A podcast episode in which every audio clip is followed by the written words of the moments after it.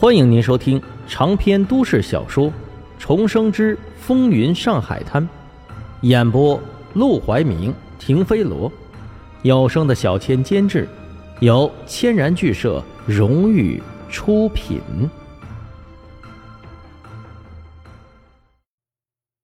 第一百二十八章：共同发财。做生意嘛，就要把目标放得长远一些。老做一样，洋人也会吃腻的。周老板急了，可你知不知道，现在大上海已经有好几家炸鸡店了，他们生意也都不错，但是他们的味道比不上咱的好，所以一直竞争不过咱们。咱们这一停，不等于把生意送给他们了吗？这里的生意人最喜欢的事就是跟风，什么火他们就喜欢跟着做什么。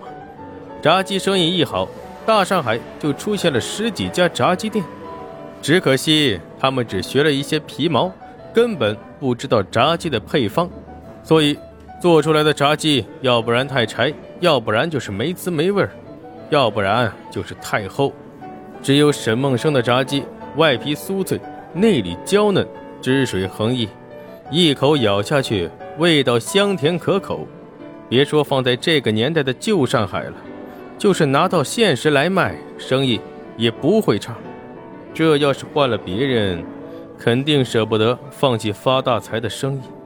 但沈梦生却有着自己的想法，就是因为我们的炸鸡独一无二，才不能老满足别人的胃口。饥饿营销，我不是跟你讲过吗？明天停一天，从后天开始，我们卖披萨、卖汉堡，还有上次给黄夫人过生日的时候提供的那些小吃。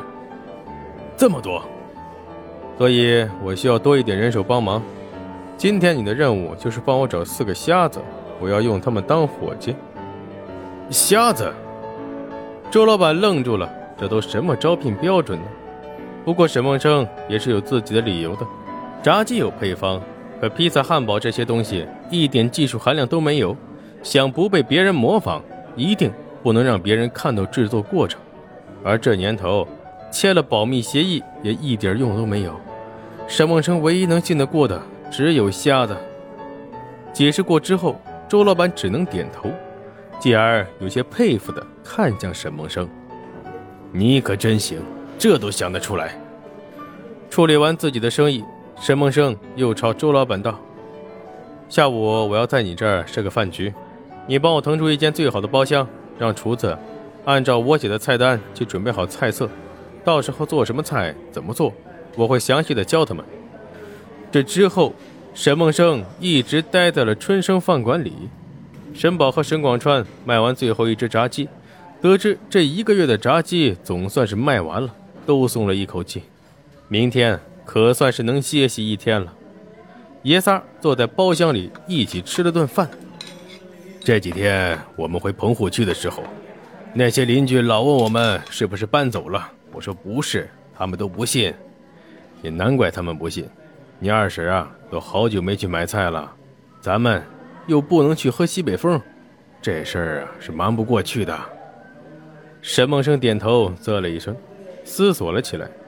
都说财不外露，现在倒不是他露不露的问题，而是一旦被人知道他搬家，还住这么好的房子，一定会怀疑他的身份。普通的棚户区小子，再怎么发大财。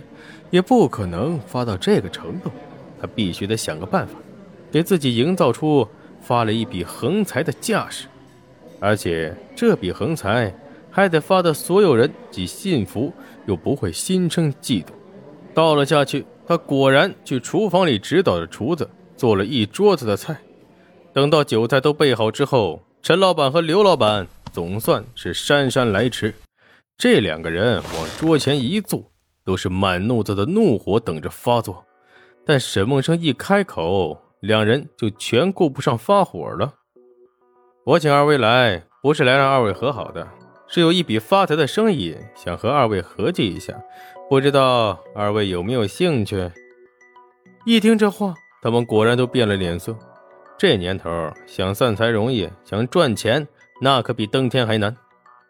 什么发财的生意啊？陈老爷、刘老爷也顾不上生气，顾不上作对了，满眼放光的看向了沈梦生。不急不急，我呀，为了给二位准备这个饭局，亲自下厨，做了这一桌子的菜。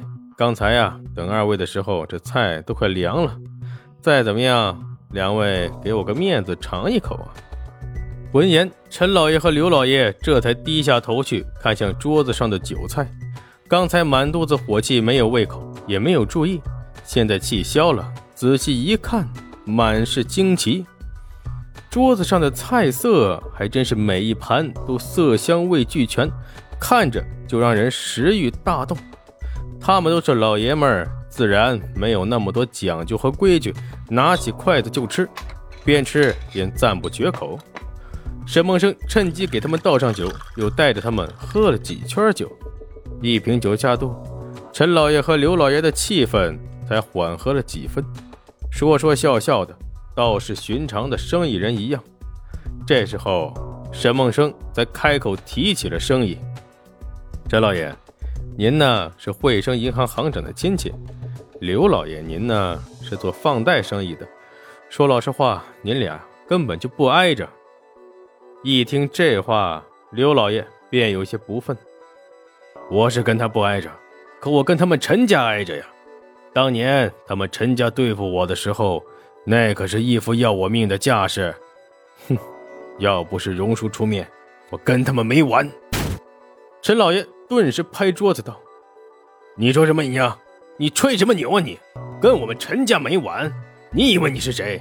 养几个小流氓，你就能无法无天了？我告诉你，在上海市，数一百个也数不着你。是数不着我，可也数不着你。你背靠着陈家，就以为你厉害了啊？”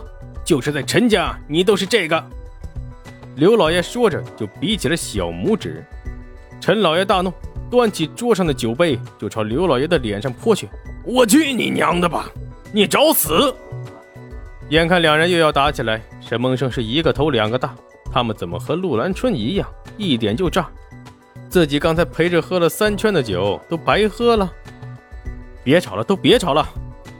沈梦生小声的劝了几句。两人吵吵嚷嚷的，根本听不到。最后，他忍无可忍，抓起桌子上的酒瓶子，砰的一声，直接扔到了地上，成了无数碎片。别吵了！他猛地撸起袖子，指着还没拆下的伤口，非得我再拉两刀，你们才能给我面子。